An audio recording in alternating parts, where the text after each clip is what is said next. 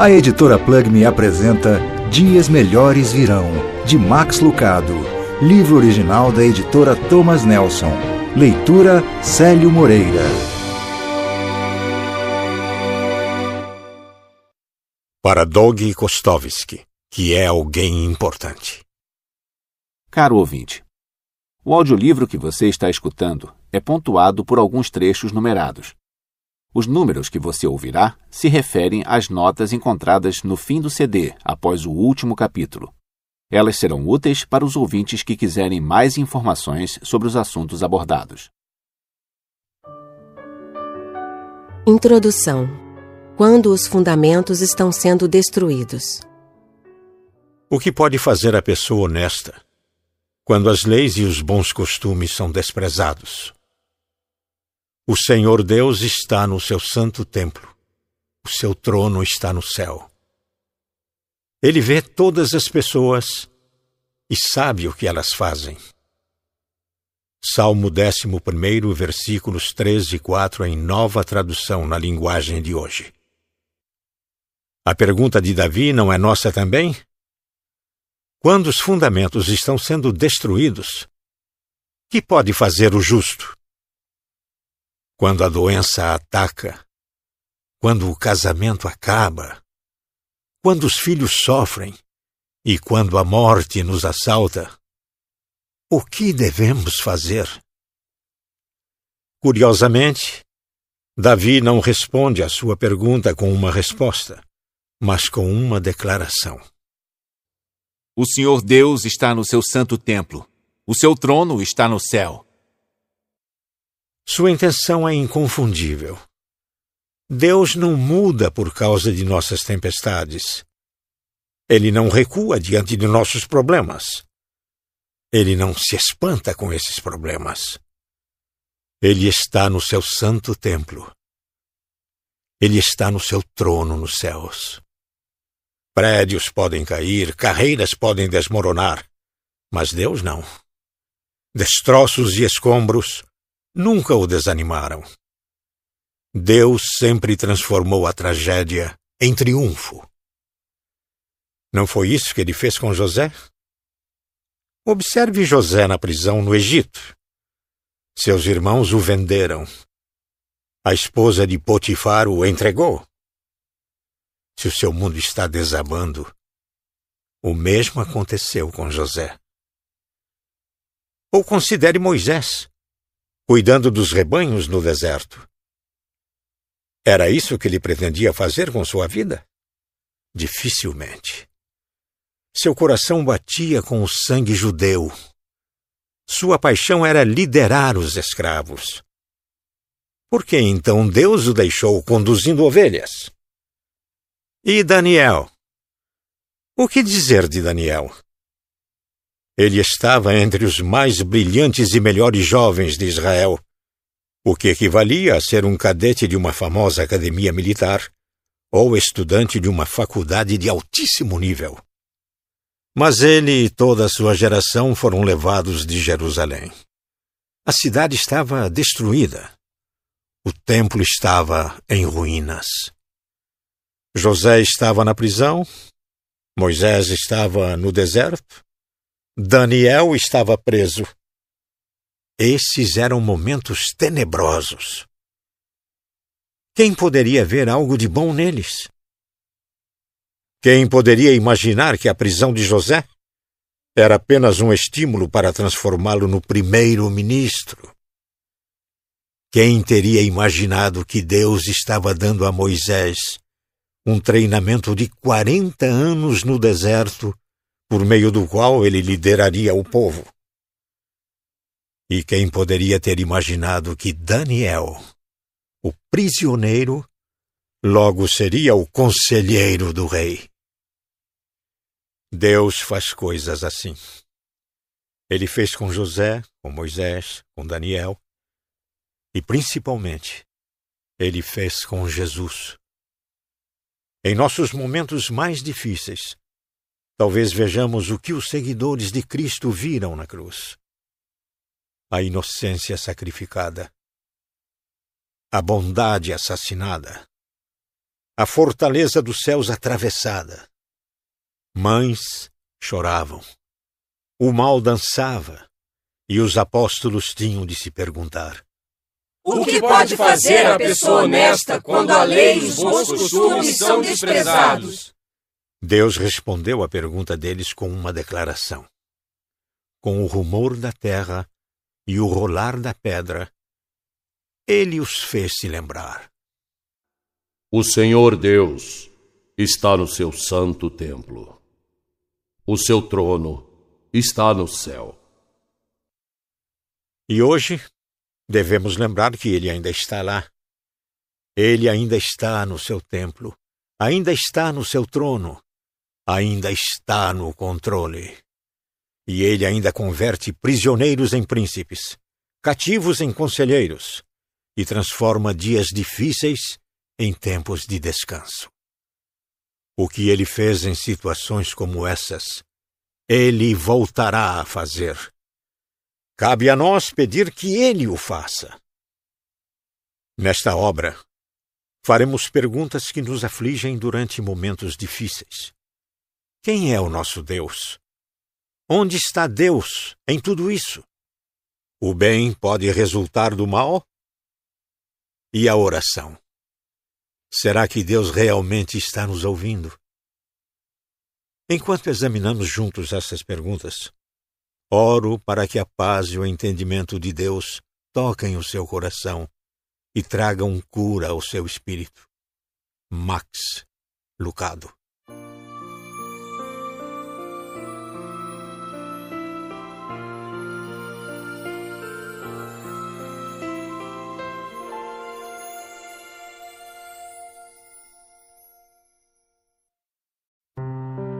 Capítulo 1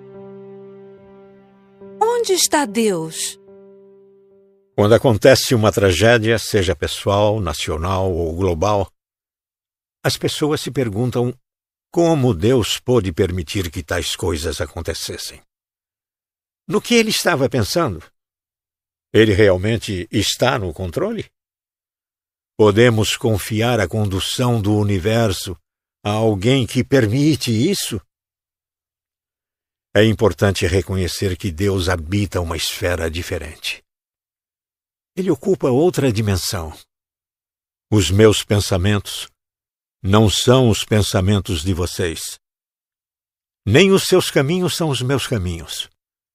Assim como os céus são mais altos do que a terra, também os meus caminhos são mais altos do que os seus caminhos, e os meus pensamentos mais altos do que os seus pensamentos.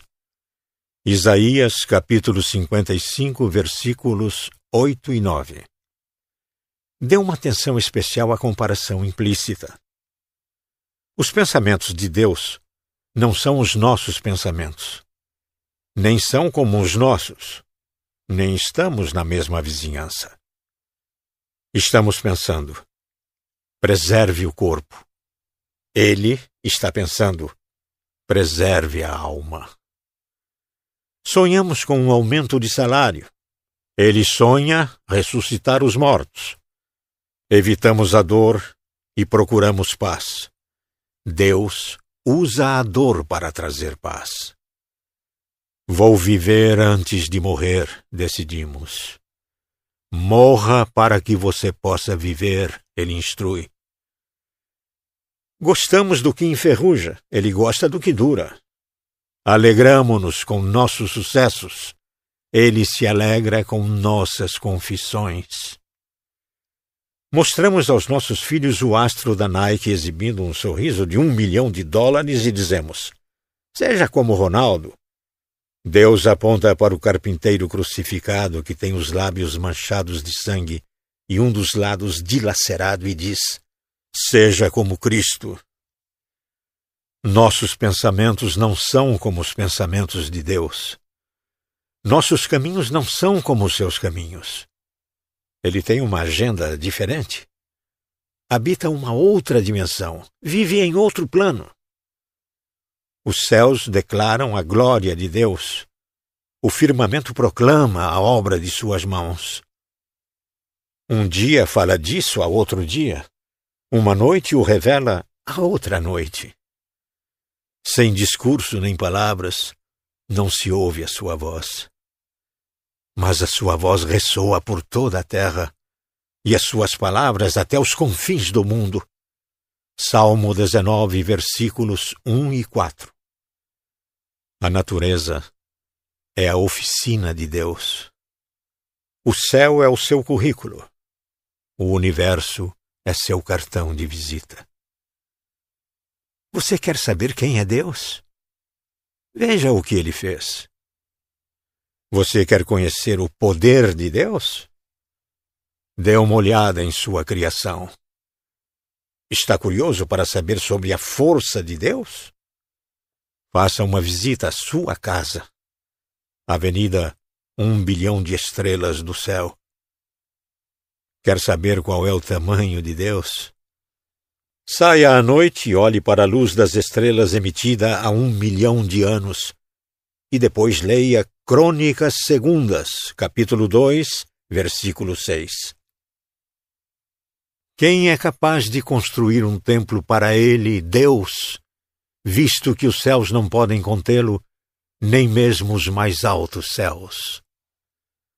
Ele não se contamina com a atmosfera do pecado, não é controlado pela linha do tempo da história, não é impedido pelo cansaço do corpo. O que controla você não controla Deus. O que preocupa você não preocupa Deus. O que cansa você não cansa Deus. A águia se incomoda com o tráfego? Não. Ela voa acima dele. A baleia fica inquieta com um furacão? É claro que não. Ela mergulha abaixo dele. O leão se agita com um rato no meio de seu caminho? Não ele pisa no rato. E quão mais Deus é capaz de voar acima e mergulhar abaixo de nossos problemas e pisar neles. O que é impossível para o homem é possível para Deus. Veja Mateus, capítulo 19, versículo 26. Nossas perguntas traem nosso entendimento. Como Deus pode estar em todos os lugares ao mesmo tempo? Quem diz que Deus está preso ao corpo?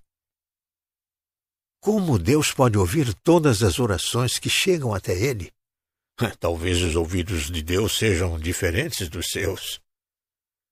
Como Deus pode ser o Pai, o Filho e o Espírito Santo? É possível que o céu tenha um conjunto de leis físicas diferente do da Terra?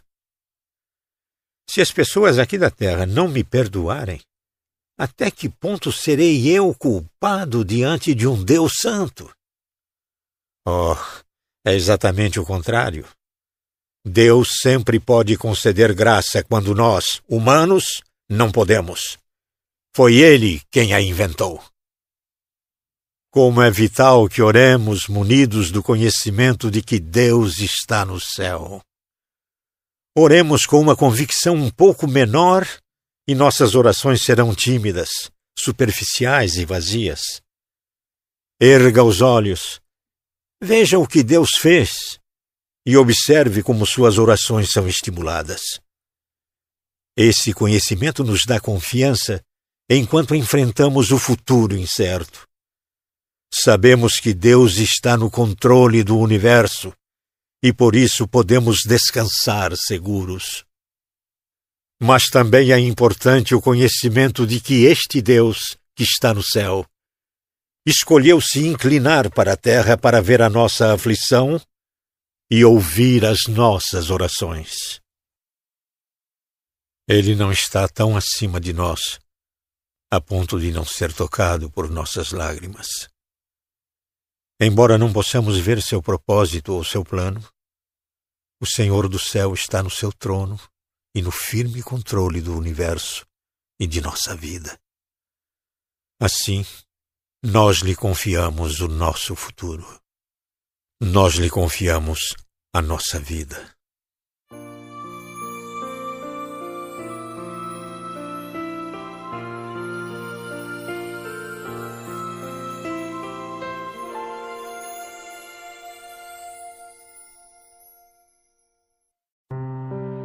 Capítulo 2 O Grande Amor de Deus Seu canto fez com que aquilo acontecesse. Inicialmente não notei. Não havia motivos para que eu percebesse algo. As circunstâncias eram comuns. Um pai buscava a filha de seis anos em uma reunião de escoteiras.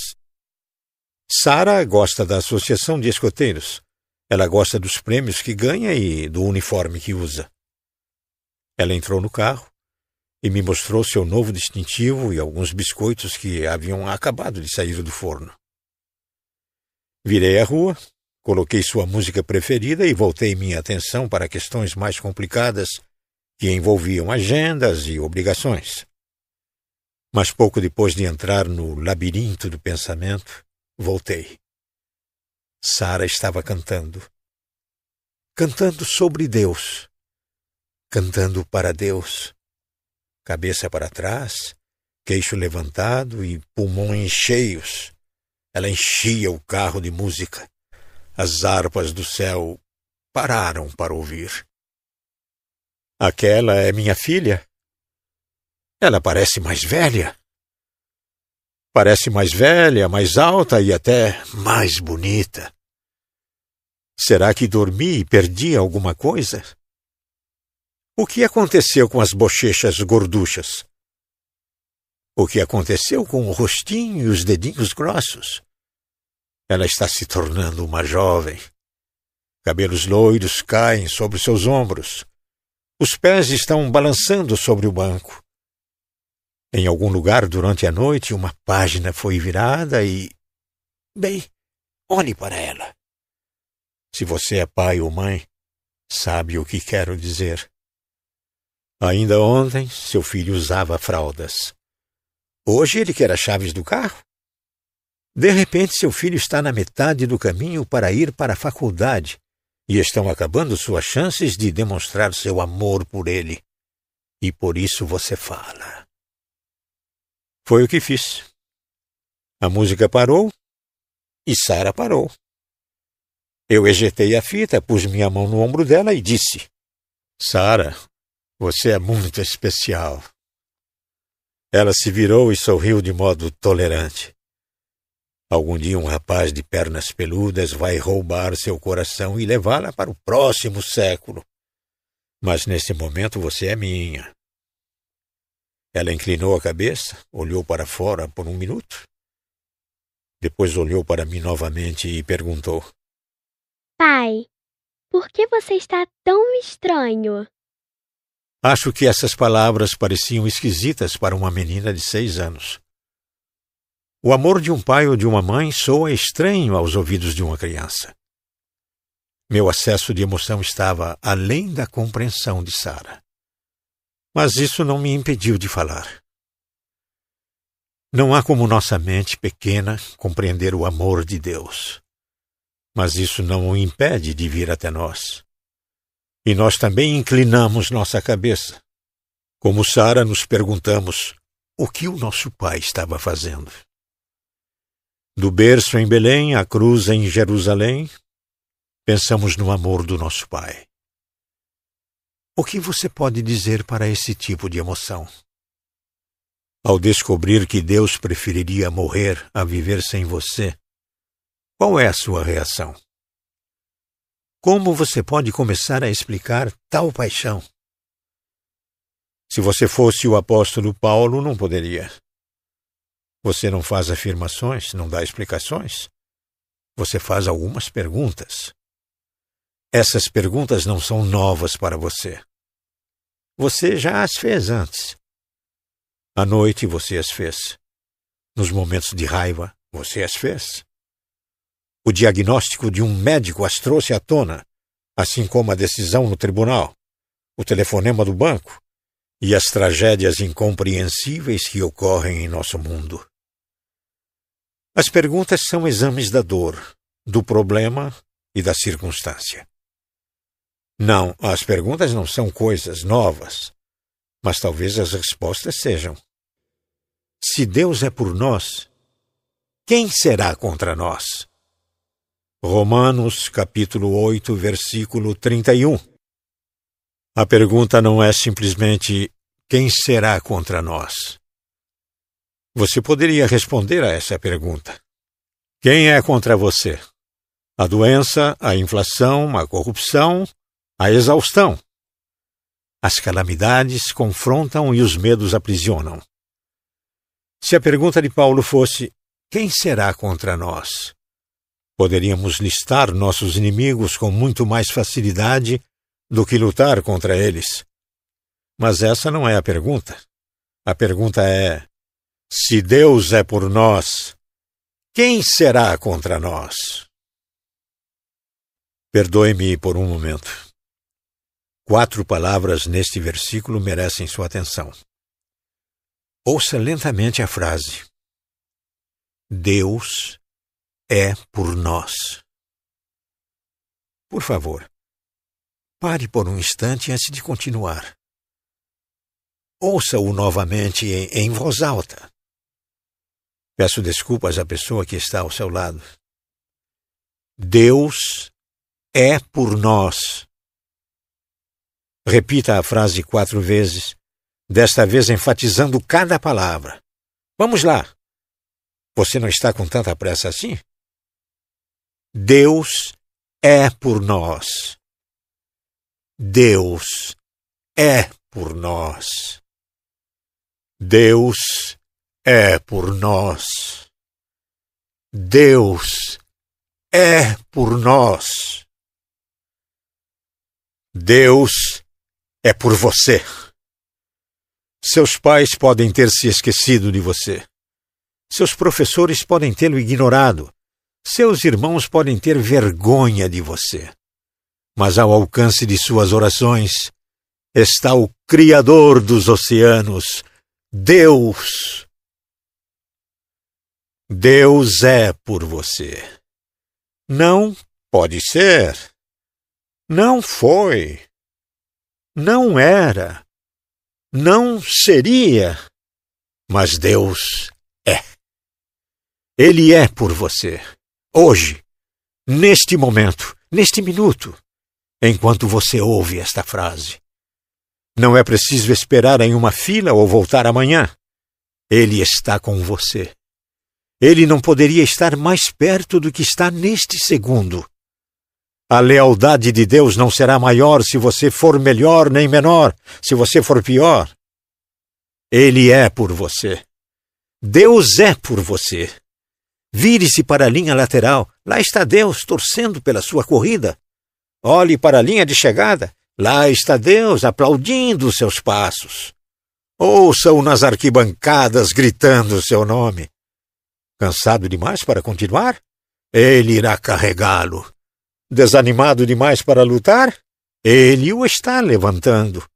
Deus é por você. Deus é por você. Se ele tivesse um calendário, o dia do seu aniversário estaria destacado por um círculo. Se ele dirigisse um carro, seu nome estaria no para-choque.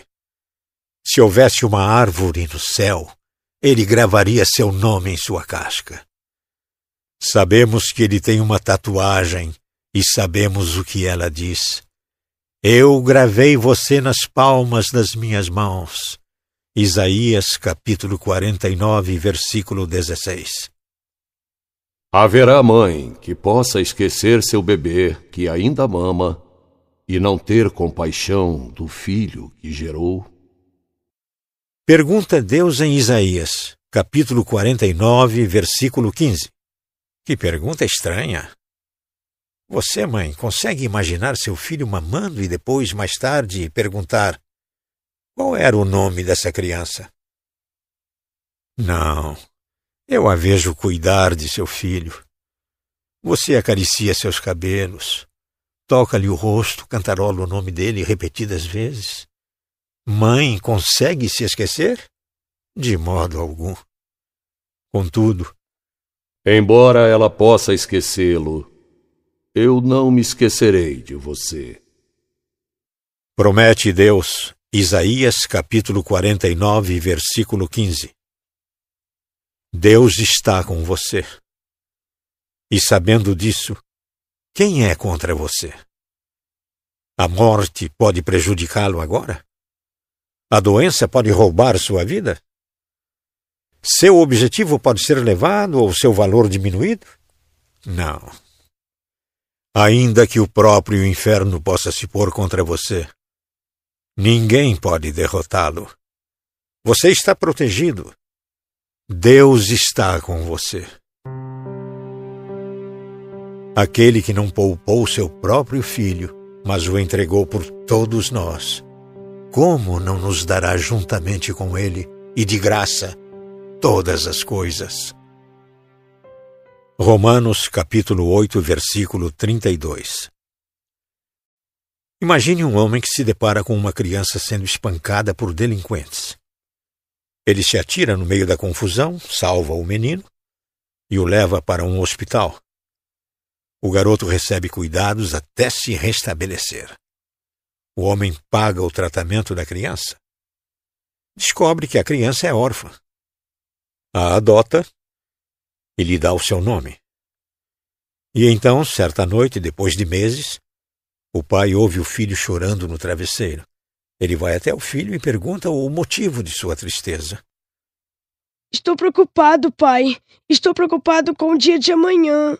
Onde vou conseguir comida para comer? Como vou comprar roupas para continuar aquecido? E onde vou dormir? Com toda razão, o pai fica preocupado. Eu não lhe mostrei? Você não entende? Arrisquei minha vida para salvá-lo. Dei meu dinheiro para tratá-lo. Você usa meu nome. Eu chamei de meu filho.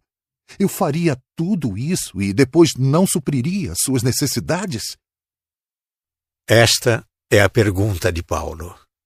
Aquele que entregou seu filho não supriria nossas necessidades? Mas ainda assim nos preocupamos. Preocupamos-nos com a Receita Federal, com o vestibular e com o FBI. Preocupamos-nos com a educação, a recreação e com o resfriado. Preocupamos-nos com a possibilidade de não termos dinheiro suficiente, e quando o temos, nos preocupamos porque não estamos certos de que conseguiremos administrá-lo bem. Preocupamos-nos porque o mundo acabará antes de o parquímetro vencer.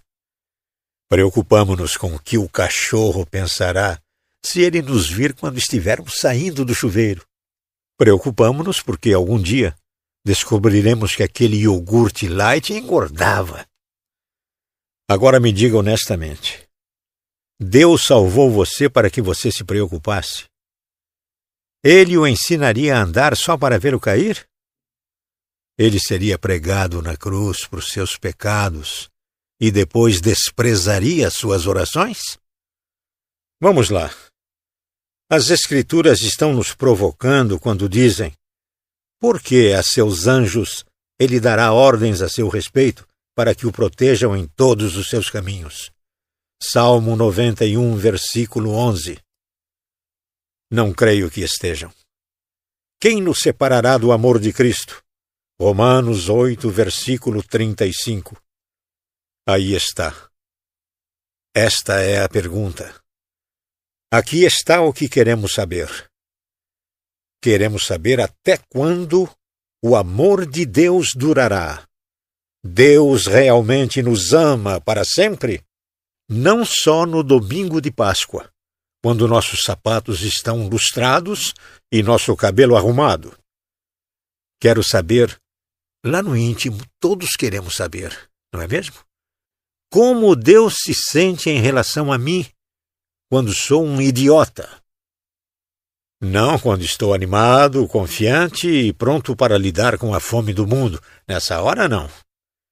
Sei como ele se sente com relação a mim em momentos como esses. Até eu gosto de mim nessas ocasiões. Quero saber como ele se sente com relação a mim quando sou ríspido com qualquer coisa que se move, quando meus pensamentos são terríveis, quando minha língua está afiada o suficiente para cortar uma pedra. Como ele se sente em relação a mim nesses momentos. E quando coisas ruins acontecem, Deus se preocupa? Ele me ama em meio ao medo? Ele está comigo quando o perigo está à espreita? Deus deixará de me amar? Esta é a questão. Esta é a preocupação. Oh, você não diz. Você nem pode saber. Mas eu posso vê-lo em seu rosto. Posso ouvi-lo em suas palavras. Será que exagerei nesta semana? Na última terça-feira, quando bebi vodka até não conseguir andar. Na última quinta-feira, quando meus negócios me levaram a um lugar que não tinha nada a ver. No último verão, quando amaldiçoei o Deus que me criou, enquanto eu estava em pé ao lado do túmulo do filho que ele me deu? Será que fui longe demais? Esperei demais? Falhei demais? Estava duvidoso demais? Com medo demais? Irado demais com a dor neste mundo? É isso que queremos saber. Quem nos separará do amor de Cristo? Deus respondeu a nossa pergunta antes que a formulássemos. Para que víssemos sua resposta, ele iluminou o céu com uma estrela. Para que a ouvíssemos, ele encheu a noite de um coral. E para que crescêssemos, ele fez o que nenhum homem jamais sonhou. Ele se fez carne e habitou entre nós. Ele pôs sua mão no ombro da humanidade e disse: Você é muito especial. Sem estar limitado pelo tempo, ele nos vê a todos. Desde o lugar mais remoto da Virgínia ao centro empresarial de Londres. Desde os vikings aos astronautas. Desde os moradores de cavernas aos reis. Desde os construtores de cabanas aos mestres de obras. Ele nos vê errantes e maltrapilhos, ele nos viu antes de nascermos. Ele ama o que vê. Transbordando de emoção, vencendo o orgulho, o Criador das estrelas se vira para nós, um por um, e diz: Você é meu filho. Eu o amo muito. Sei que algum dia você se afastará de mim e irá embora. Mas quero que você saiba que já estabeleci um caminho de volta.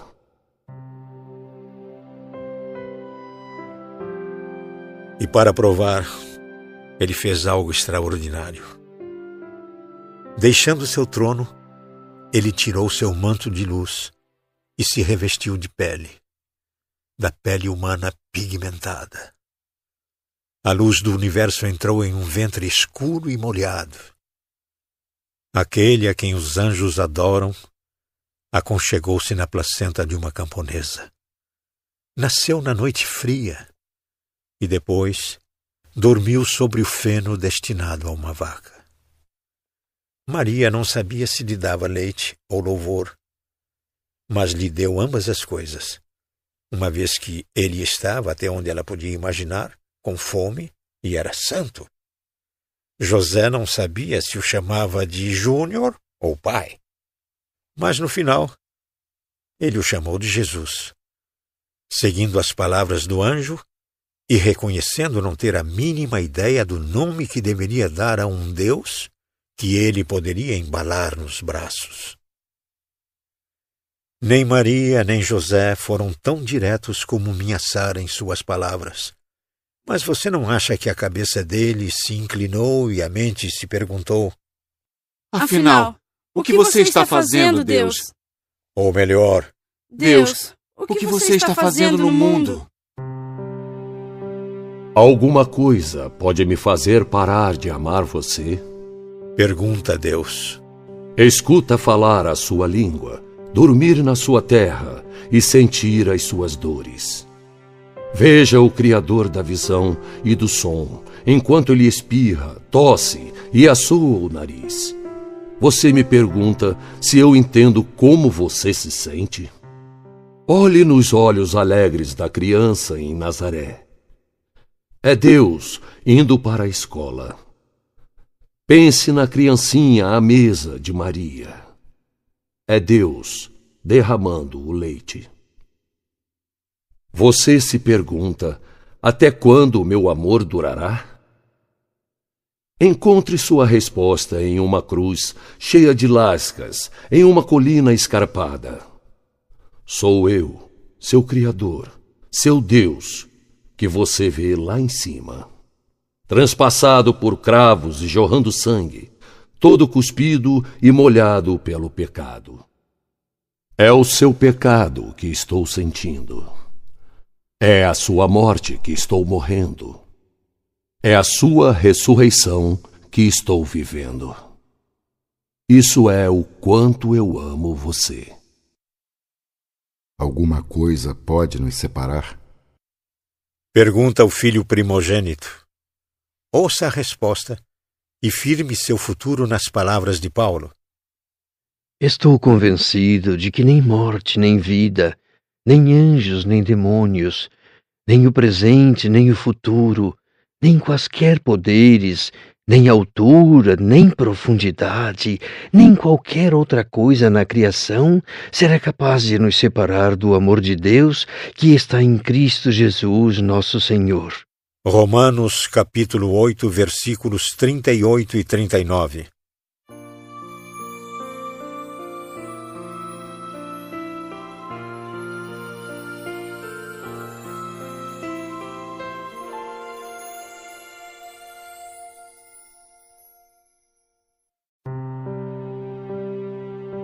Capítulo 3 Com os olhos no Pai É duas vezes melhor para nós pensarmos em Deus do que pensarmos em qualquer outra pessoa ou coisa. Deus quer que comecemos e terminemos nossas orações pensando nele. Quanto mais focados estivermos nas coisas lá do alto, mais inspirados estaremos aqui na terra. Ampliar. Ao ampliar um objeto, você o aumenta para que possa entendê-lo. Quando ampliamos Deus, fazemos o mesmo.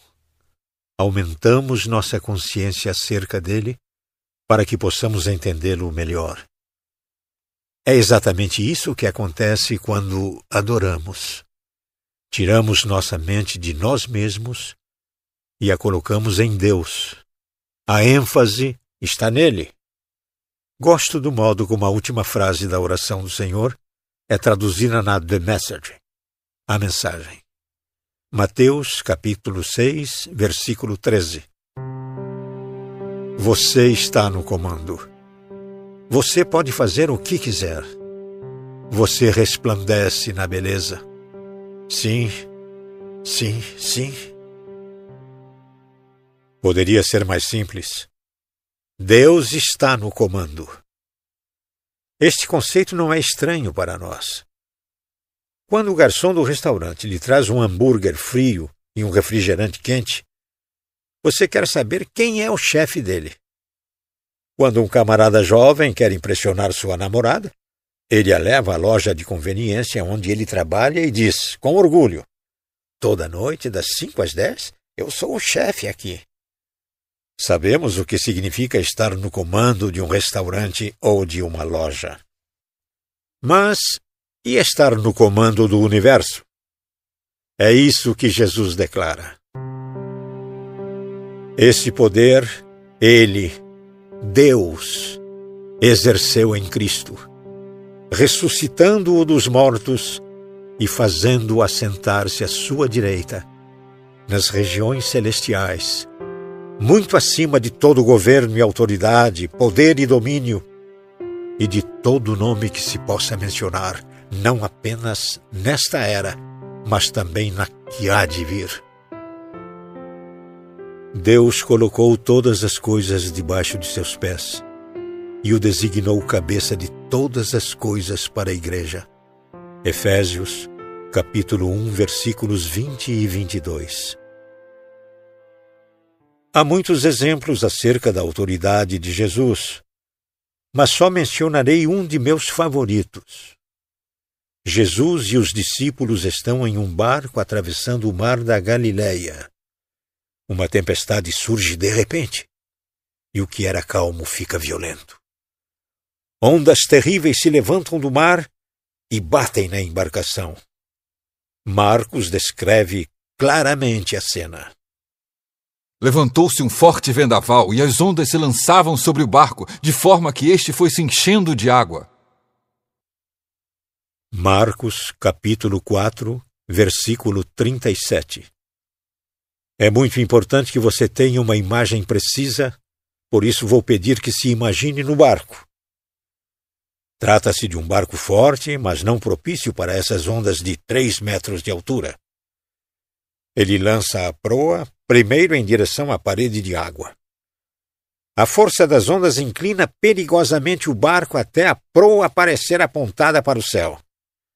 E quando você começa a temer que o barco vire para trás, ele se lança para frente e cai no vale de outra onda. Inúmeras mãos se unem às suas para agarrar o mastro. Todos os seus companheiros de barco estão com a cabeça molhada e os olhos arregalados. Você tenta ouvir uma voz que traga calma, mas tudo o que ouve são gritos e preces. De repente lhe ocorre uma coisa. Falta alguém? Onde está Jesus? Ele não está no mastro. Ele também não está agarrado a canto algum. Onde ele está? Então você ouve algo, um barulho, um som deslocado. Era como se alguém estivesse roncando. Você se vira e olha, e lá está Jesus, enrolado na popa do barco, dormindo. Você não sabe se fica surpreso ou furioso. Então sente ambas as coisas. Como ele pode dormir em um momento como esse?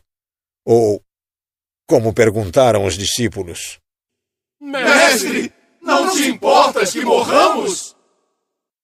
Marcos, capítulo 4, versículo 38.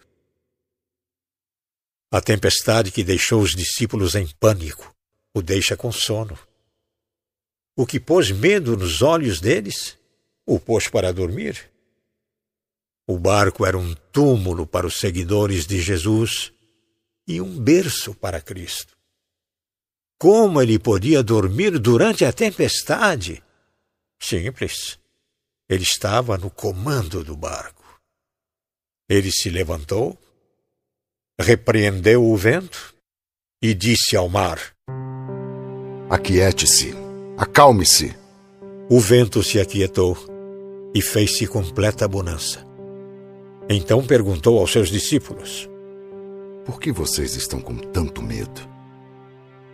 Ainda não têm fé? Marcos capítulo 4, versículos 39 e 40. Incrível! Ele não entoa um mantra ou balança uma varinha mágica. Nenhum anjo é chamado, nenhuma ajuda é necessária. O mar enfurecido se acalma no mesmo instante. Uma calma imediata. Nem uma onda, nem uma gota, nem uma rajada de vento. Em um instante, o mar deixa de ser uma torrente agitada para ser um lago tranquilo. Qual a reação dos discípulos? Ouça o versículo 41. Eles estavam apavorados e perguntavam uns aos outros: Quem é este que até o vento e o mar lhe obedecem? Eles nunca conheceram um homem como aquele. As ondas estavam sujeitas a ele, e os ventos eram seus servos.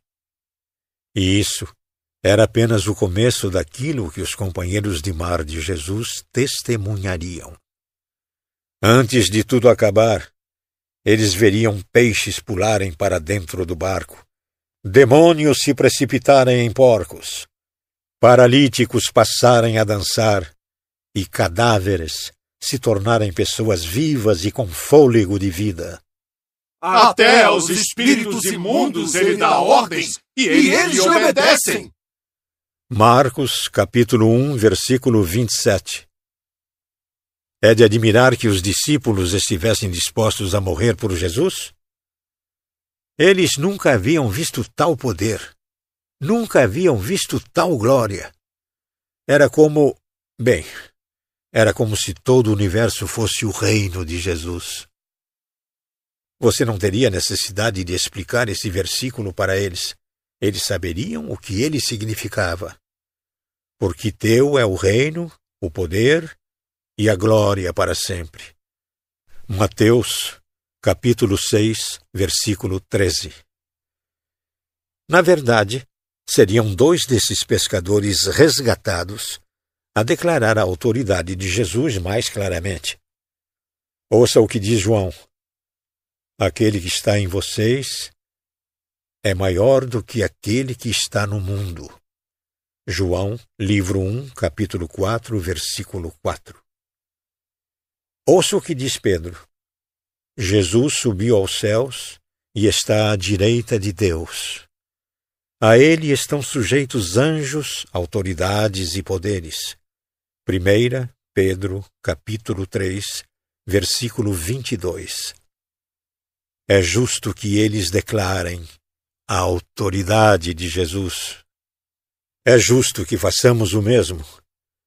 E quando o fazemos, declaramos sem dúvida: o governador do universo governa o nosso coração.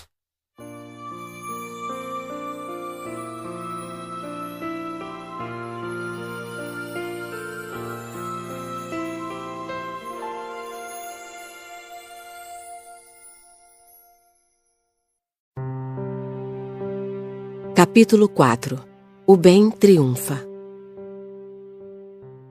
Como Deus pode permitir que o mal traga destruição e perda à nossa vida? Por que Ele não nos protege dos que cometem atos pecaminosos e maus? Nosso coração dói, nossas perguntas se agitam, e não obstante, vimos a bondade surgir da tragédia e da dor. Feitos heróicos, a compaixão abnegada, um senso de comunidade do tipo todos por um. De algum modo, em meio a algo mal, a bondade luta para prevalecer.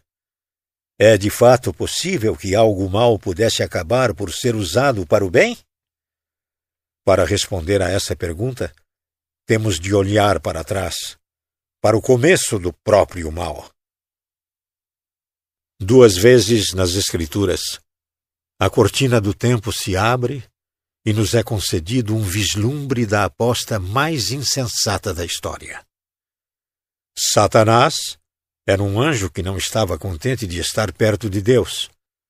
Ele tinha de estar acima de Deus. Lúcifer não estava satisfeito em prestar adoração a Deus. Queria ocupar o trono de Deus.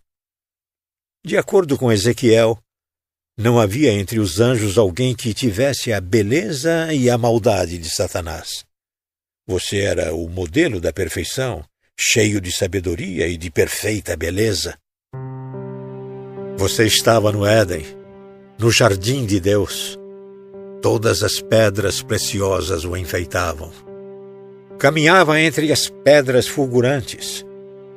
Você era inculpável em seus caminhos desde o dia em que foi criado até que se achou maldade em você.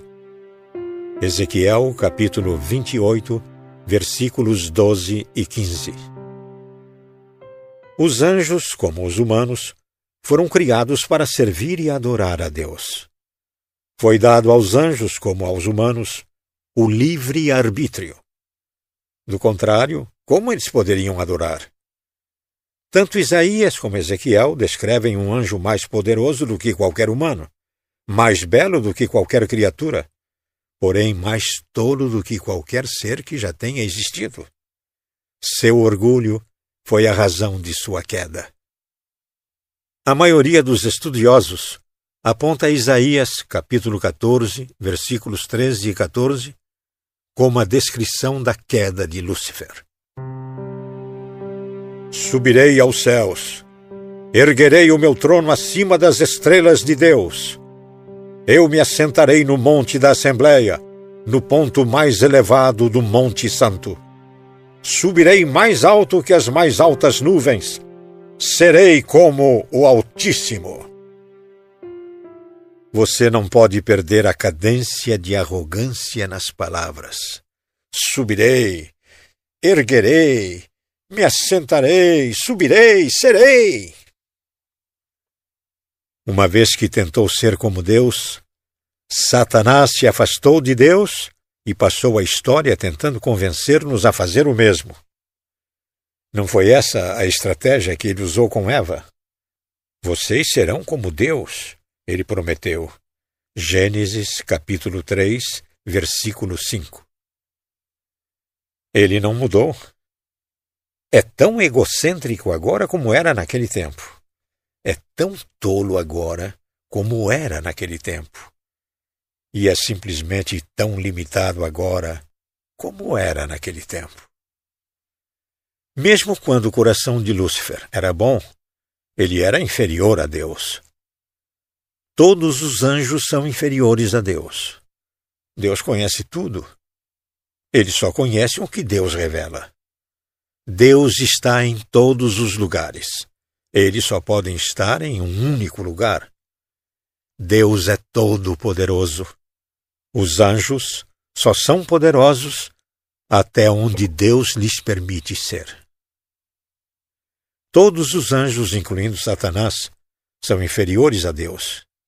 E isso talvez surpreenda você. Satanás ainda é um servo de Deus. Ele não quer ser, não pretende ser, não gostaria de nada menos do que construir seu próprio reino. Mas ele não pode. Toda vez que tenta promover sua causa, ele acaba por promover a causa de Deus. Erwin Lutzer articula este pensamento em seu livro A Serpente do Paraíso. O diabo é tão servo de Deus em sua rebelião quanto era nos dias de sua doce obediência. Não podemos citar Lutero com muita frequência. O diabo é o diabo de Deus. Satanás tem papéis diferentes a desempenhar, dependendo do conselho e dos propósitos de Deus. Ele tem por obrigação o serviço de cumprir a vontade de Deus no mundo. Ele deve fazer o que o Todo-Poderoso disser. Devemos lembrar que ele tem poderes terríveis. Mas saber que esses poderes só podem ser exercidos sob a direção e o agrado de Deus nos dá esperanças. Satanás não está simplesmente livre para devastar as pessoas à vontade. Satanás está fazendo o que o Todo-Poderoso diz? Está buscando a permissão de Deus? Tal linguagem soa estranha aos seus ouvidos? Talvez. Se for o caso, você pode estar certo de que Satanás preferiria que você não ouvisse o que estou para dizer.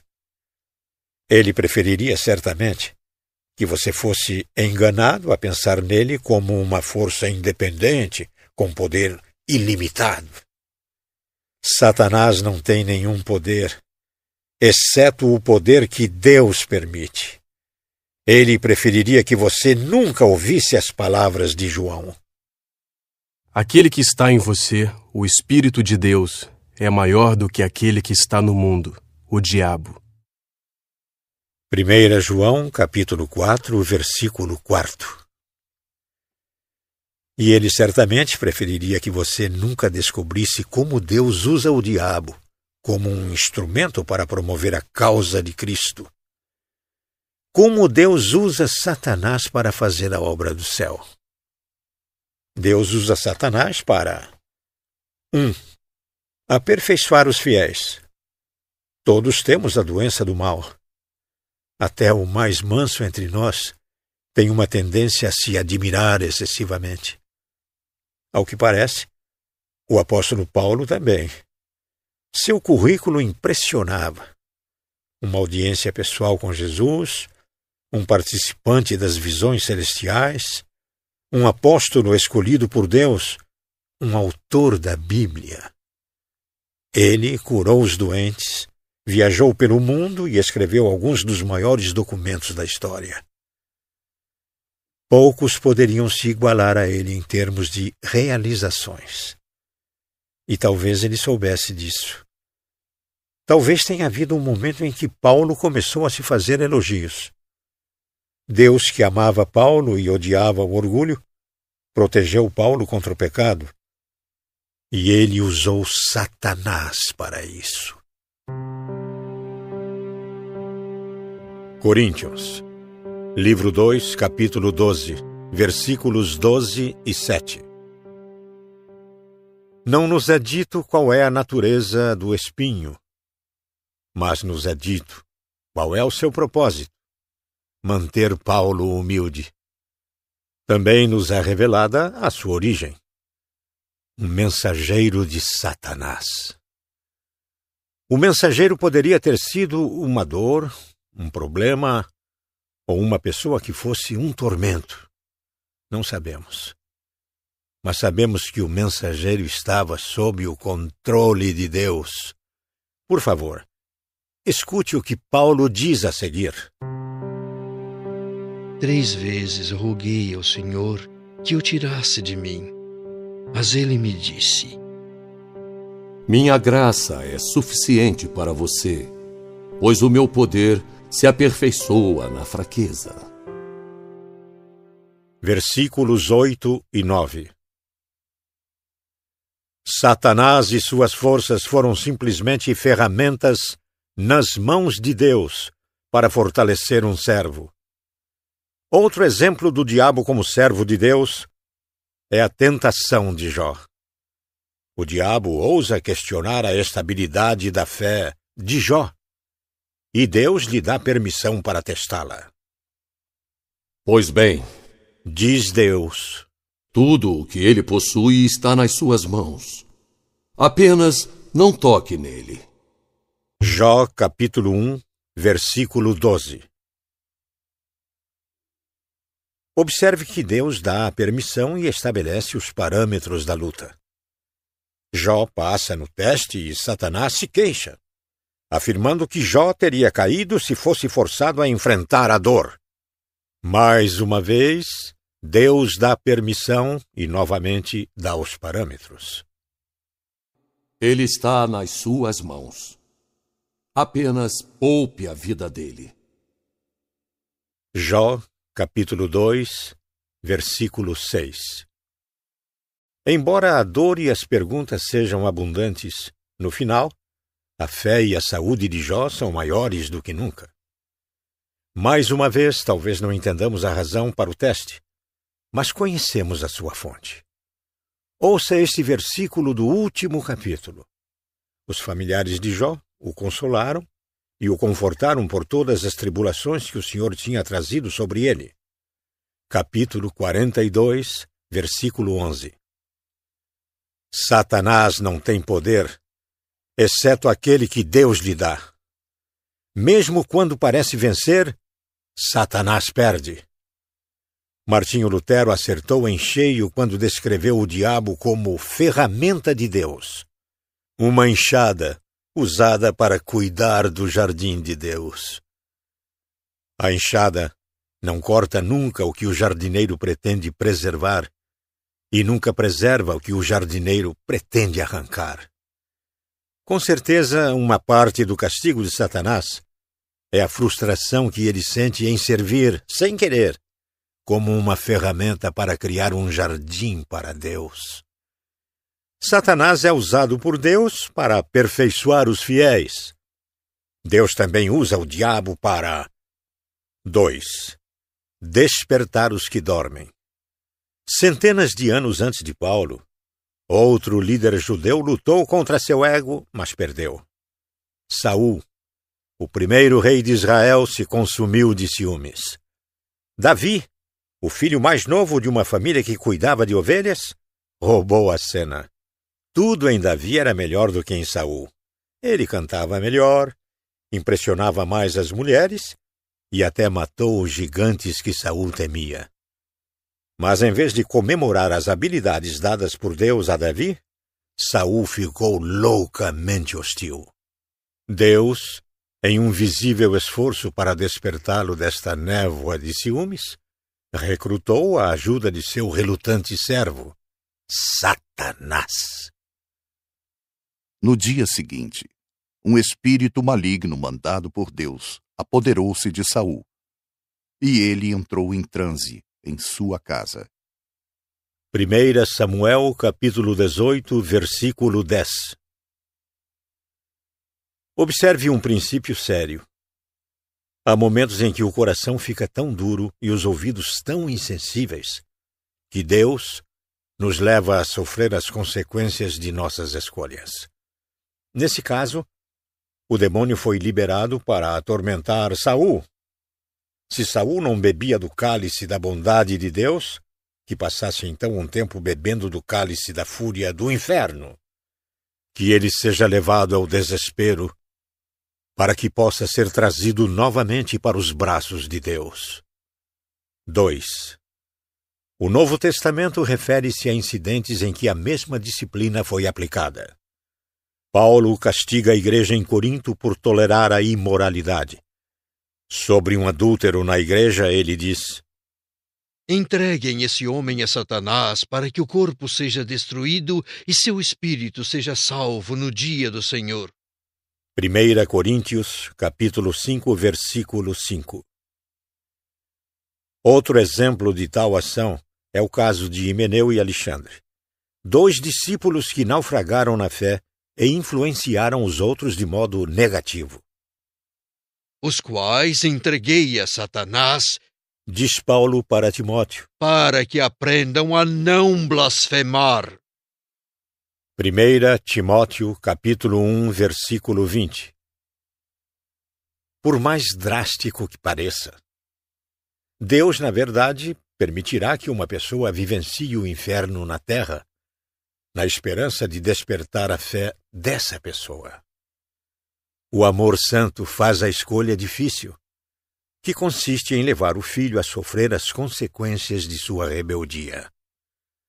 A propósito, será que isso não ajuda a explicar o mal desenfreado que existe no mundo? Se Deus nos permite sofrer as consequências de nosso pecado, e o mundo está cheio de pecadores, então o mundo será repleto de pecados. Não era isso que Paulo queria dizer no primeiro capítulo de Romanos?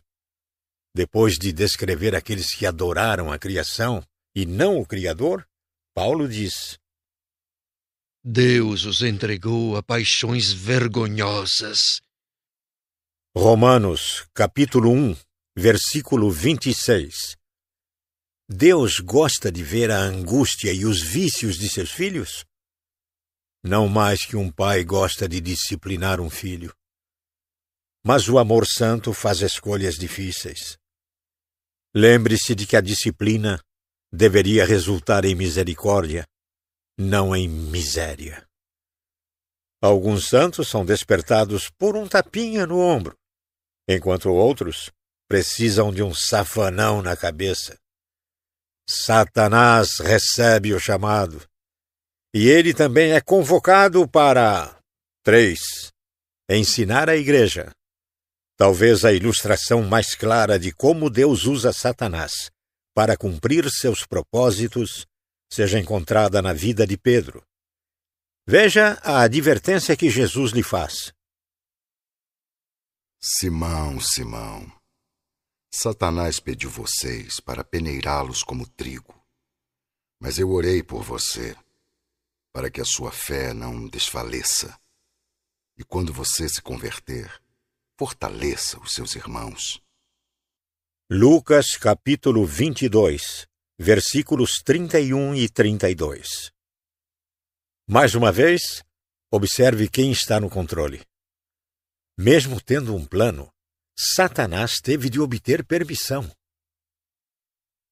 Foi-me dada toda a autoridade nos céus e na terra, explicou Jesus, e esta é a prova. Mateus Capítulo 28, versículo 18 O lobo não pode chegar à ovelha sem a permissão do pastor. E o pastor só permitirá o ataque se a longo prazo a dor compensar o ganho. O propósito deste teste é prover um testemunho para a igreja. Jesus estava permitindo que Pedro passasse por uma provação para que ele pudesse encorajar seus irmãos. Talvez Deus esteja fazendo o mesmo com você. Deus sabe que a igreja precisa de testemunhos vivos do seu poder. Sua dificuldade, sua doença, seu conflito estão preparando você para que seja uma voz de encorajamento para seus irmãos. Tudo de que você precisa é lembrar destas palavras. Não sobreveio a vocês tentação que não fosse comum aos homens, e Deus é fiel. Ele não permitirá que vocês sejam tentados além do que podem suportar. Mas quando forem tentados, Ele mesmo lhes providenciará um escape, para que o possam suportar. Coríntios, livro 1, capítulo 10, versículo 13. Vocês planejaram o mal contra mim, mas Deus o tornou em bem. Gênesis, capítulo 50, versículo 20.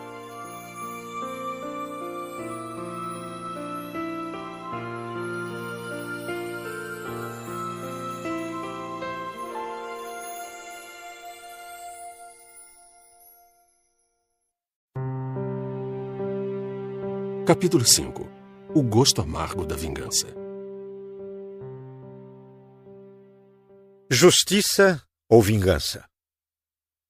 É a justiça que exige que aqueles que fazem o mal contra a nossa sociedade devam ser punidos por esta mesma sociedade. Mas justiça é muito diferente de vingança. Vingança é uma questão de coração. A vingança diz: Espere, vou pegar você. Quando somos magoados ou ofendidos, não demora muito para que nos vejamos querendo acertar as contas com aqueles que estão em dívida conosco. Não há alguém que lhe deva algo? Uma desculpa? Uma segunda chance? Um novo começo? Uma explicação? Um agradecimento? Uma infância? Um casamento? Pare e pense nisso, o que não o incentivo a fazer por muito tempo. E você poderá fazer uma lista de muita gente que está em dívida para com você. Seus pais deveriam ter sido mais protetores. Seus filhos deveriam ter sido mais gratos. Seu cônjuge deveria ser mais sensível. Seu pastor deveria ter sido mais atencioso. O que você vai fazer com os que estão em dívida com você? As pessoas de seu passado meteram as mãos no seu bolso e levaram o que era seu. O que você vai fazer?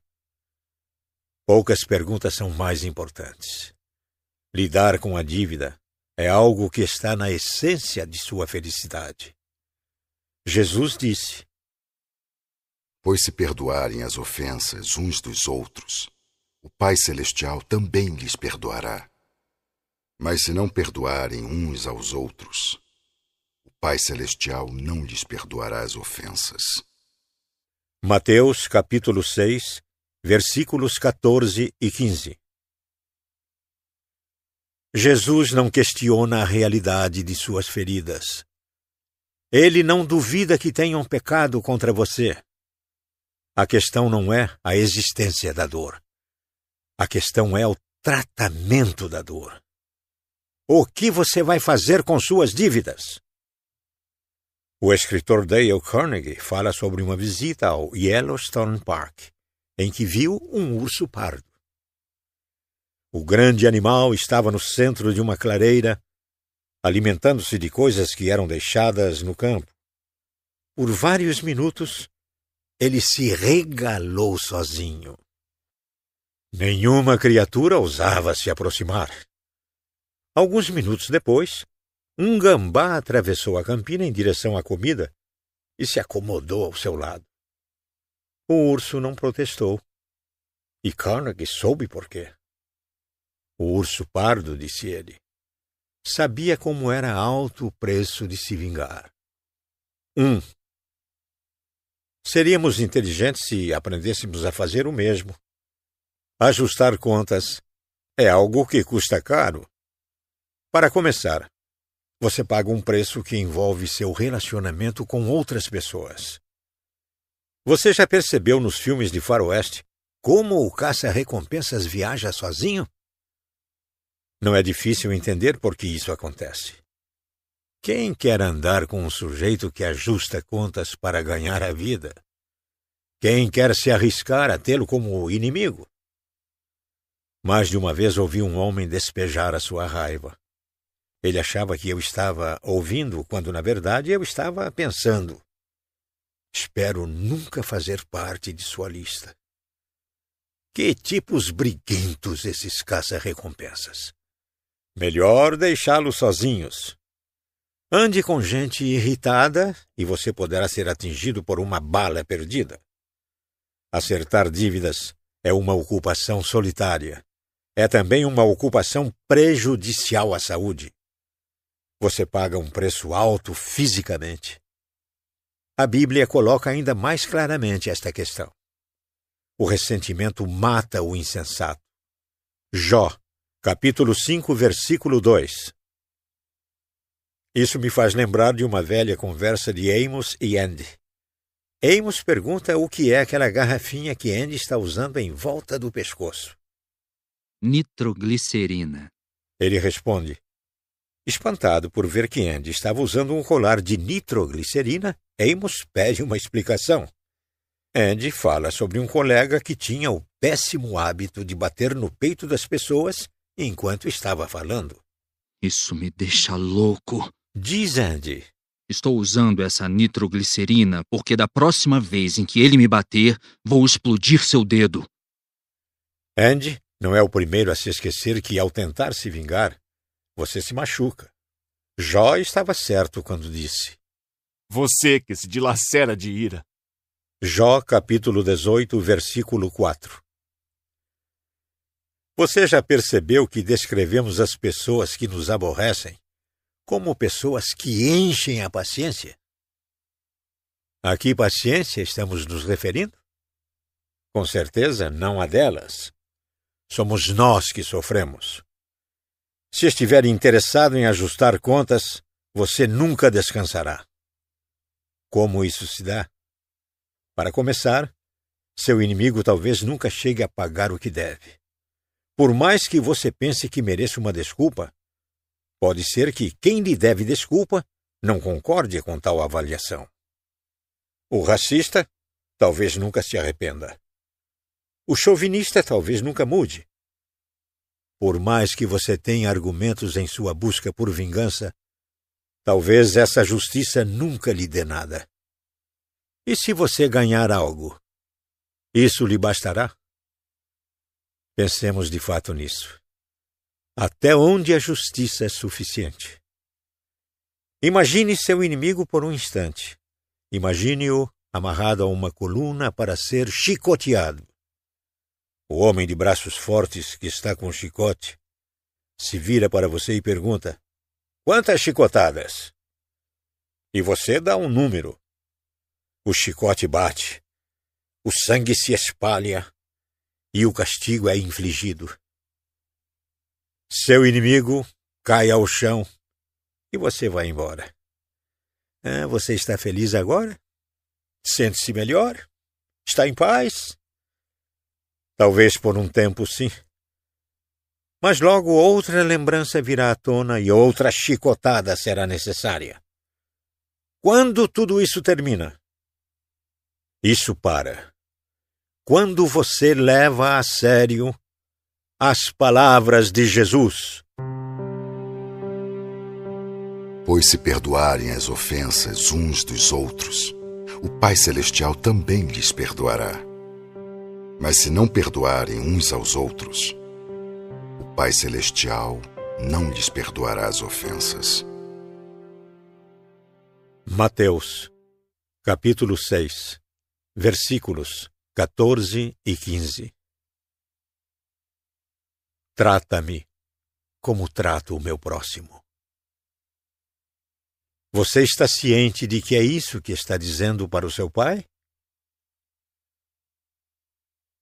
Dá-me o que dou a ele. Concede-me a mesma paz que concedo aos outros. Deixa-me desfrutar da mesma tolerância que ofereço. Deus irá tratá-lo como você trata os outros. Você gostaria de ter paz? Então, pare de infernizar o seu próximo. Quer desfrutar da generosidade de Deus? Então deixe que os outros desfrutem da sua. Gostaria de ter convicção de que Deus o perdoa? Acho que você sabe o que precisa fazer.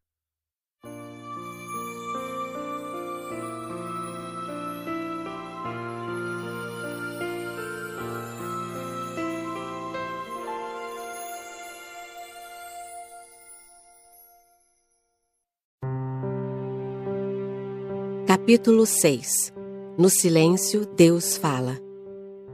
Quando estamos magoados, às vezes encontramos a cura falando sobre essa mágoa. Com um amigo, com um conselheiro, com Deus. Mas por fim, chega o momento de parar de falar e começar a ouvir. Há vezes em que falar é violar o momento. Nesses casos, o silêncio representa o maior respeito. O termo que mais bem define instantes como esses é reverência. Essa foi uma lição que Jó, o homem na Bíblia mais tocado pela tragédia e pelo desespero, aprendeu. Se Jó tinha um defeito, seu defeito era a língua. Ele falava demais. Não que alguém pudesse culpá-lo. A calamidade lançou-se sobre o homem como uma leoa sobre um bando de gazelas. E quando o alvoroço passou, mal havia restado uma parede em pé ou um ente querido com vida. Os inimigos mataram o gado de Jó, e relâmpagos destruíram suas ovelhas. Ventos fortes deixaram sob os escombros seus filhos, que faziam festa. Jó Sabia como era perder aqueles a quem amava quando a casa veio abaixo. Jó nem teve tempo de enterrar seus filhos, antes de ver a lepra em suas mãos e as terríveis feridas em sua pele. Sua esposa, ainda que muito compassiva, lhe disse: Amaldiçoe a Deus e morra. Seus quatro amigos se aproximaram de seu leito, como sargentos instrutores, dizendo-lhe que Deus é justo e que a dor é consequência do pecado, e que, tão certo quanto dois mais dois são quatro, Jó devia ter algum antecedente criminal em seu passado para sofrer assim. Cada um tinha sua própria interpretação de Deus. E cada um falava em alto e bom som sobre quem é Deus e por que Deus fizera aquilo tudo. Eles não foram os únicos a falar sobre Deus. Quando os acusadores de Jó pararam, Jó deu sua resposta. De um lado para o outro, eles andavam. Jó abriu a boca. Jó, capítulo 3, versículo 1. Então respondeu Elifaz, de Temã. Jó, capítulo 4, versículo 1. Então Jó respondeu. Capítulo 6, versículo 1. Então Bildade de Suá respondeu. Capítulo 8, versículo 1. Então Jó respondeu. Capítulo 9, versículo 1. Então Zofar, de Naamate, respondeu. Capítulo 11, versículo 1. Este ping-pong verbal se estende por 23 capítulos. Por fim, Jó fica cheio dessas respostas. Chega de conversa fiada em grupo. É hora de fazer um discurso importante. Ele segura o microfone com uma mão e o púlpito com a outra e começa. Por seis capítulos, Jó dá suas opiniões sobre Deus. Desta vez o capítulo começa com e Jó prosseguiu. E Jó prosseguiu. E Jó prosseguiu. Ele define Deus, explica Deus e examina Deus. Tem-se a impressão de que Jó sabe mais sobre Deus do que o próprio Deus. Chegamos ao capítulo 37 do livro, antes de Deus limpar a garganta para falar. O capítulo 38 começa com estas palavras: Então o Senhor respondeu a Jó. Se a sua Bíblia for igual à minha, há um erro nesse versículo. As palavras estão perfeitas, mas a altura da voz está errada. A voz deveria ser assim: Então o Senhor respondeu a Jó. Deus fala. Rostos se voltam para o céu. Ventos inclinam as árvores. Os vizinhos se lançam nos abrigos para tempestades. Gatos sobem correndo nas árvores. E cachorros se enfiam no meio das moitas. Está ventando, querido. Melhor tirar os lençóis do varal. Deus não precisou abrir mais a sua boca para que Jó soubesse que deveria manter a sua fechada. Vou fazer-lhe perguntas e você me responderá. Onde você estava quando lancei os alicerces da terra? Responda-me, se é que você sabe tanto. Quem marcou os limites das suas dimensões? Talvez você saiba. E quem estendeu sobre ela a linha de medir? E os seus fundamentos sobre o que foram postos? E quem colocou sua pedra de esquina, enquanto as estrelas matutinas juntas cantavam e todos os anjos se regozijavam? Capítulo 38, versículos 3 e 7 Deus inunda o céu de perguntas. E Jó não pode deixar de fazer outra coisa senão entender. Somente Deus define Deus. Você precisa conhecer o alfabeto antes de poder ler. E Deus diz para Jó: Você nem conhece o ABC do céu, muito menos todo o vocabulário. Pela primeira vez, Jó fica quieto, silenciado pela enxurrada de perguntas. Você já foi até as nascentes do mar? Já passeou pelas obscuras profundezas do abismo? Acaso você entrou nos reservatórios de neve? Já viu os depósitos de Saraiva? É você que dá força ao cavalo ou veste o seu pescoço com sua crina tremulante? Você o faz saltar como gafanhoto? É graças à inteligência que você tem que o falcão alça voo e estende as asas rumo ao sul? Capítulo 38, versículo 16. Capítulo 22, versículo 39, e capítulos 19, 20 e 26. Jó mal tem tempo para balançar a cabeça em resposta a uma pergunta antes de outra lhe ser feita. A implicação do pai é clara. Assim que você for capaz de lidar com estas simples questões relacionadas a armazenar estrelas e esticar o pescoço do avestruz, Teremos uma conversa sobre dor e sofrimento. Mas até lá, não precisamos de seus comentários. Jó entendeu a mensagem? Acho que sim.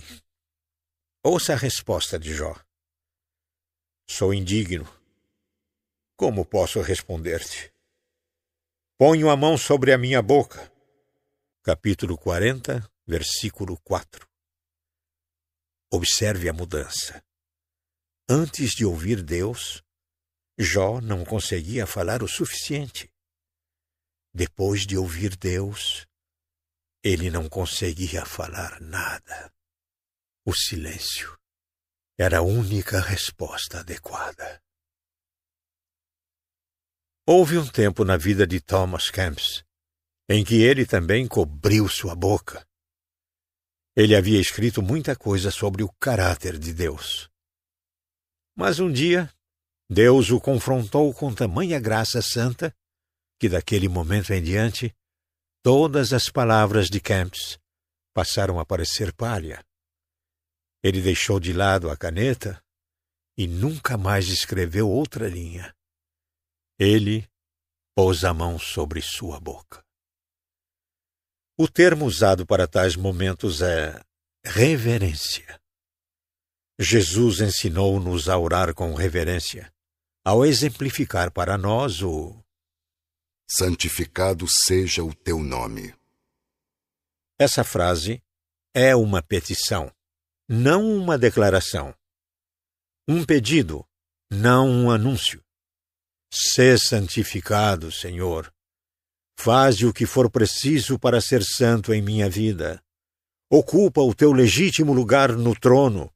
Exalta-te, engrandece-te, glorifica-te. Sê, Senhor, e eu ficarei em silêncio. A palavra santificado vem da palavra santo, e a palavra santo significa separar. A origem da palavra pode ser remontada a uma palavra antiga que significa cortar. Ser santo, então, é estar acima da norma, ser superior, ser extraordinário.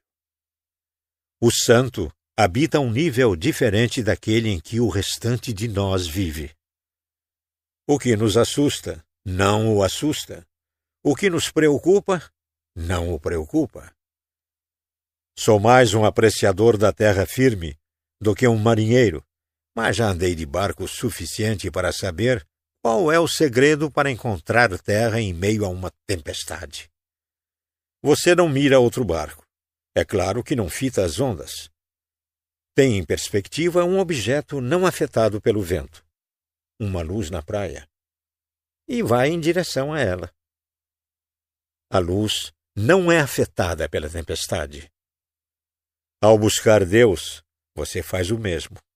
Quando você tem em perspectiva o nosso Deus, se concentra naquele que vence qualquer tempestade que a vida pode trazer. Como Jó, você encontra paz na dor. Como Jó, você cobre sua boca e fica quieto. Parem de lutar. Saibam que eu sou Deus. Salmo 46, versículo 10. Esse versículo contém um mandamento com uma promessa. Qual o mandamento? Parem de lutar. Cubram a boca. Dobrem os joelhos. Qual a promessa? Vocês saberão que eu sou Deus. O barco da fé viaja em águas tranquilas. A crença anda nas asas da espera. Em meio às suas tempestades diárias, e nessa tempestade que assolou o nosso país e até o mundo inteiro, faça questão de ficar quieto e de ter Deus em perspectiva. Deixe que Deus seja Deus. Deixe que Ele o banhe em sua glória para que tanto o seu fôlego como seus problemas sejam absorvidos de sua alma. Fique quieto. Fique em silêncio. Esteja aberto e disposto. Reserve um momento para ficar quieto e saber que Ele é Deus.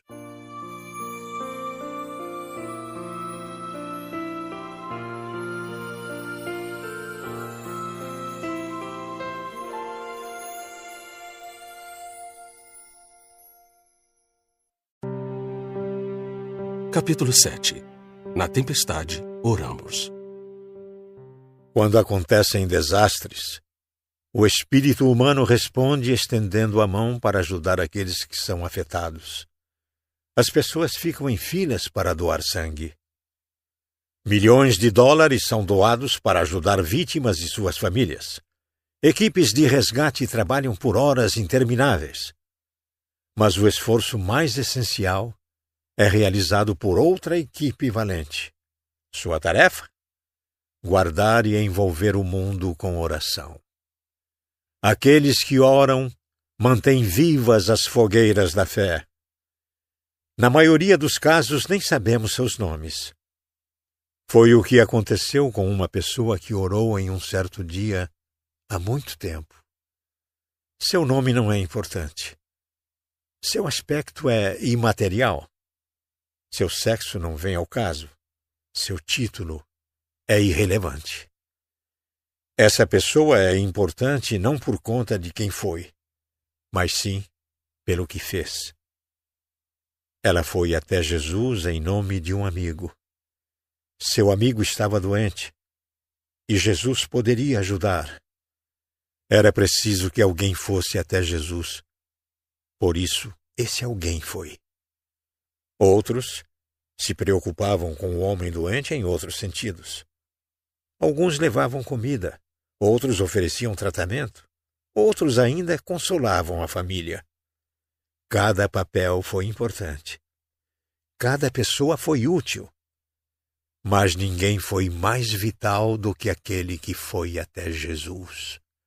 João diz: Então as irmãs de Lázaro mandaram alguém dizer a Jesus: Senhor, aquele a quem amas está doente. João capítulo 11, versículo 3. Alguém levou o pedido. Alguém percorreu o caminho. Alguém foi até Jesus em nome de Lázaro. E uma vez que alguém foi até ele, Jesus respondeu. Na economia do céu, as orações dos santos são itens valiosos. O apóstolo João concordaria. Ele escreveu a história de Lázaro e foi cuidadoso ao mostrar a sequência. A cura começou quando o pedido foi feito. Vale notar a frase que o amigo de Lázaro usou. Ao falar para Jesus sobre a doença, ele disse: Senhor, aquele a quem amas está doente. Ele não baseou seu apelo no amor imperfeito de quem estava necessitado, mas no amor perfeito do Salvador. Ele não disse: aquele que o ama está doente. Ele disse: aquele a quem amas está doente. O poder da oração, em outras palavras, não depende daquele que faz a oração, mas daquele que a escuta. Podemos e devemos repetir a frase de diversas formas. Aquele a quem amas está cansado, triste, com fome, sozinho, com medo, deprimido. As palavras da oração variam, mas a resposta nunca muda. O Salvador ouve a oração. Ele silencia o céu para não perder uma palavra. Ele ouve a oração. Você se lembra da frase do Evangelho de João? Ao ouvir isso, Jesus disse: Essa doença não acabará em morte. João, capítulo 11, versículo 4. O mestre ouviu o pedido. Jesus parou tudo o que estava fazendo e prestou atenção nas palavras do homem. Esse mensageiro anônimo foi ouvido por Deus. Você e eu vivemos em um mundo barulhento. Conseguir a atenção de alguém não é uma tarefa fácil. A pessoa deve estar disposta a pôr tudo de lado para ouvir, abaixar o rádio, afastar-se do monitor, dobrar a beira da página e deixar o livro de lado. Quando alguém está disposto a silenciar qualquer outra coisa para poder nos ouvir claramente, isso é um privilégio. Na verdade, um raro privilégio. Por isso, a mensagem de João é importante. Você pode conversar com Deus porque ele ouve. Sua voz é importante no céu. Ele o leva muito a sério. Quando você está na presença de Deus, os servos se viram para você para ouvir sua voz. Você não precisa ter medo de ser ignorado. Ainda que você gagueje ou tropece, ainda que o que tem a dizer não impressione ninguém, Deus irá se impressionar. Ele vai ouvir. Ele ouve a súplica aflita dos idosos na casa de repouso. Ouve a confissão brusca de um prisioneiro no corredor da morte. Quando os alcoólatras pedem misericórdia, quando o cônjuge procura direção, quando o empresário sai da rua e entra na capela, Deus ouve. Com atenção, com cuidado. As orações são estimadas como joias preciosas. Purificadas e capacitadas, as palavras sobem uma deliciosa fragrância até o nosso Senhor. Da mão do anjo subiu diante de Deus a fumaça do incenso. Apocalipse, capítulo 8, versículo 4. Incrível! Suas palavras não param até que cheguem ao trono de Deus. Basta um chamado e a esquadrilha do céu aparece. Sua oração na terra aciona o poder de Deus no céu. Você é esse alguém no reino de Deus. Suas orações levam Deus a transformar o mundo. Você talvez não entenda o mistério da oração. Não precisa entendê-lo. Mas tudo isso está claro. As ações no céu começam quando alguém ora na terra. Que pensamento maravilhoso! Quando você fala, Jesus ouve. E quando Jesus ouve, o mundo é transformado. Tudo porque alguém orou.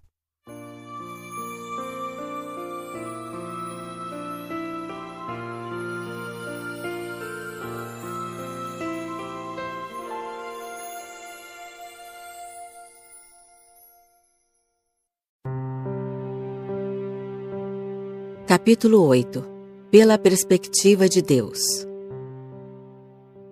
Não gostamos de dizer adeus a quem amamos, mas temos de fazê-lo. Por mais que tentemos evitá-lo, por mais relutantes que estejamos para discutir a questão, a morte é uma parte muito real da vida. No final, todos nós devemos soltar a mão dos que amamos, deixando-os nas mãos daquele que não vimos. Você consegue se lembrar da primeira vez em que a morte o forçou a dizer adeus?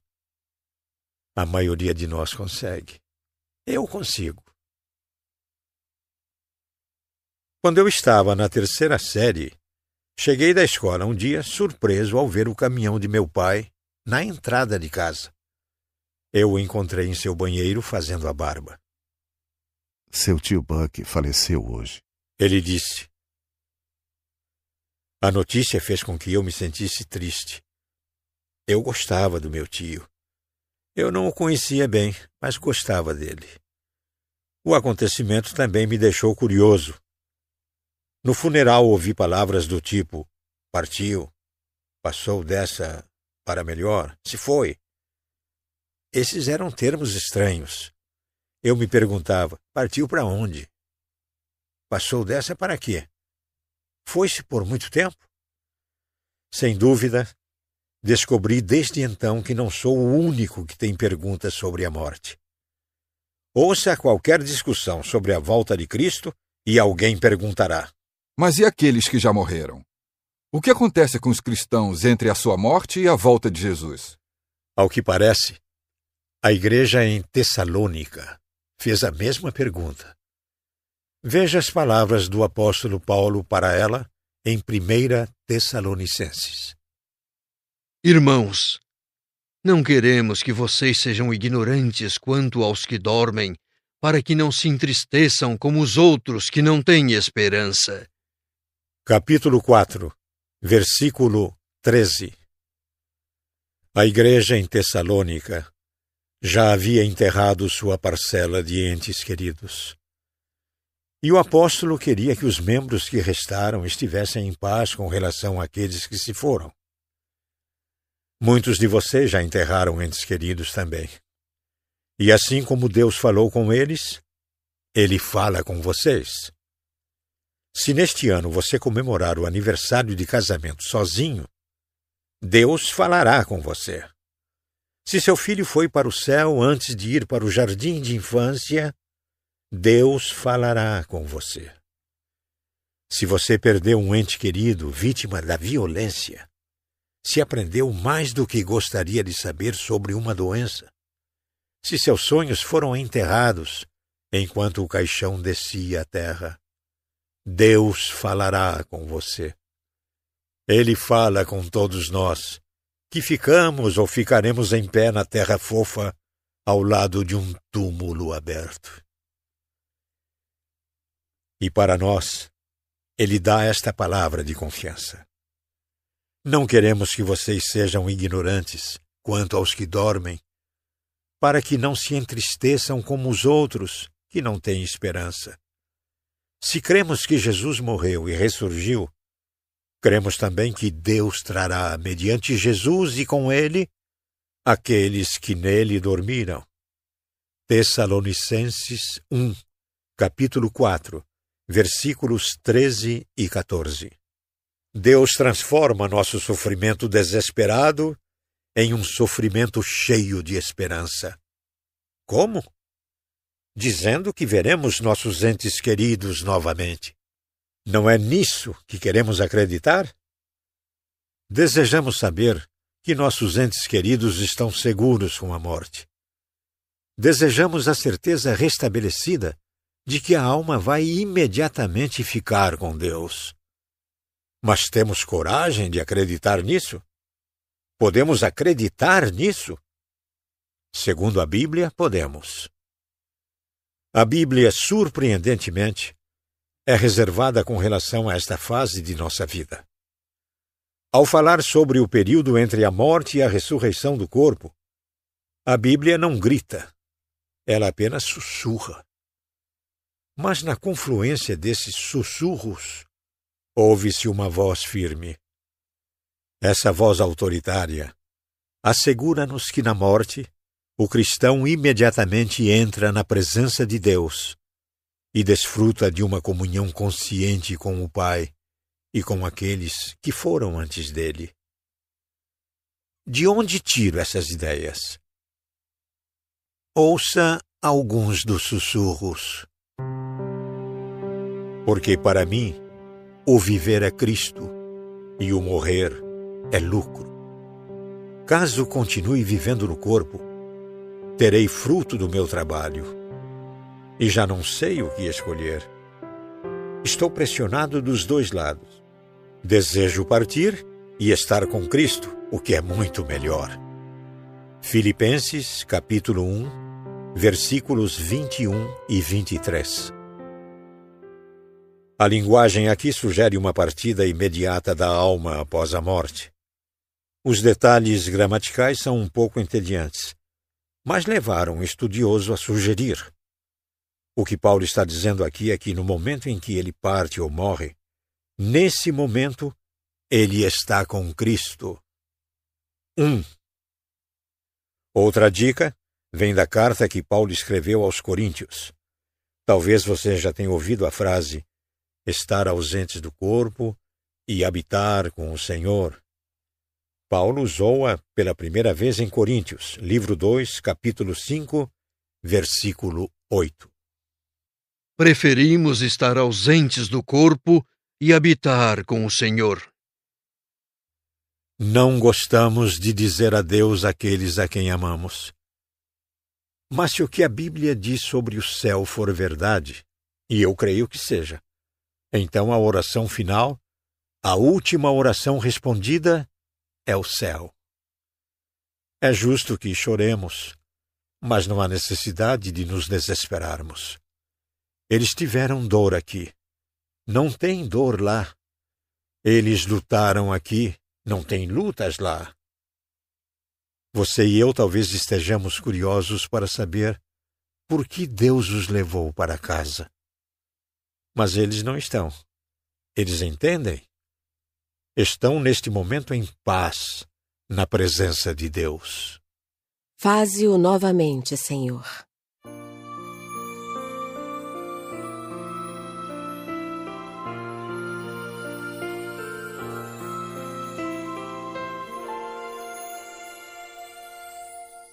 Uma oração para os momentos de aflição.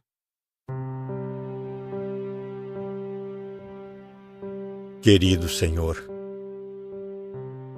a nossa esperança ainda é a de despertarmos.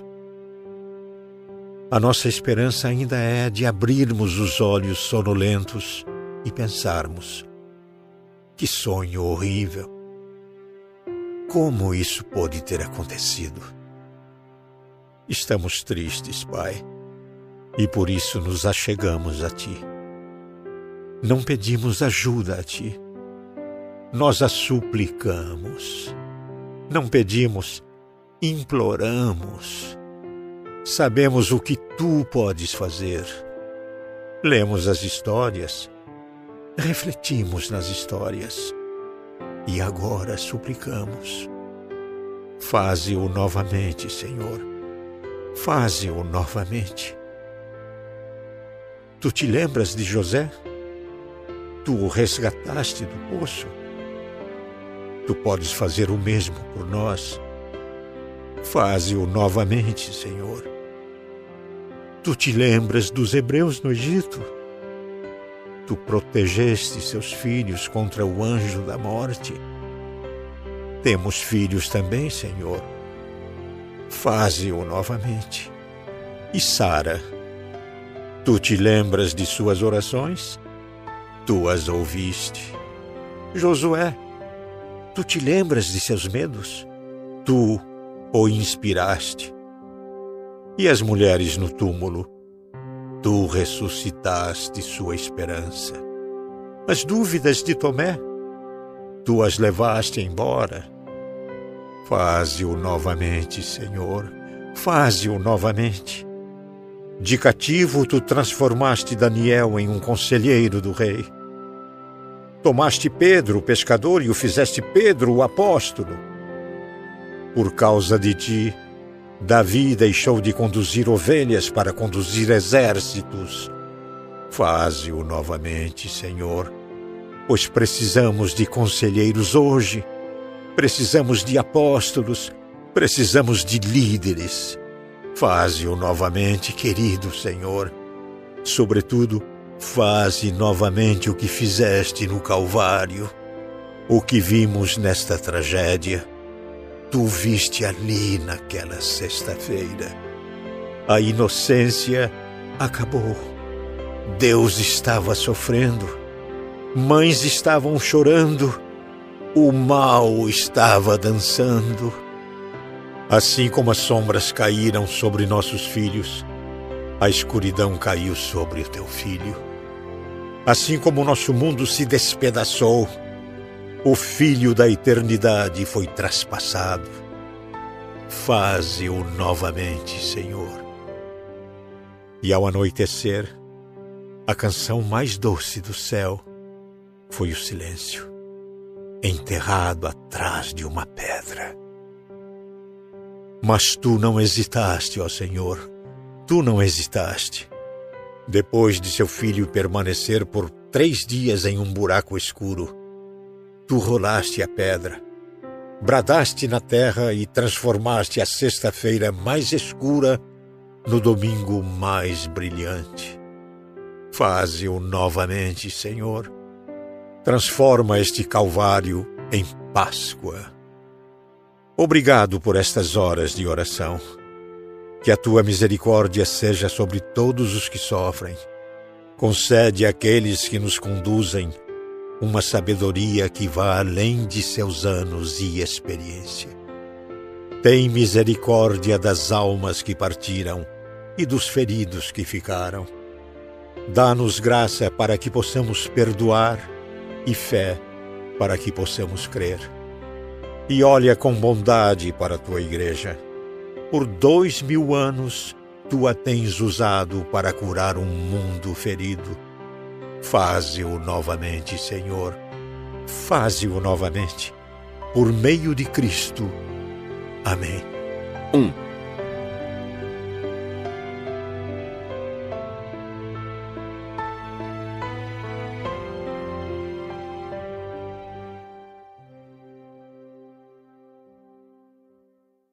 Notas. Capítulo 4. O bem triunfa. 1. Um Lutzer Erwin A Serpente do Paraíso. Vida, segunda edição, São Paulo, 1998, 102. 2. Ibid, 111. Capítulo 5 O Gosto Amargo da Vingança 1. MacArthur, John. The Pardon of Prayer. Fita de áudio. Panorama City, Califórnia.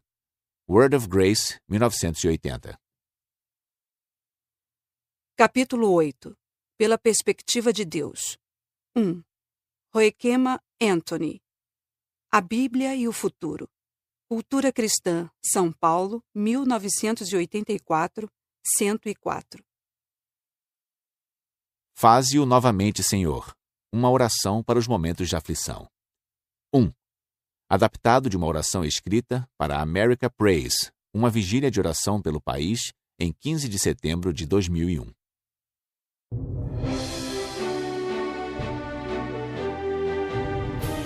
Você acabou de ouvir um audiolivro da editora Plugme.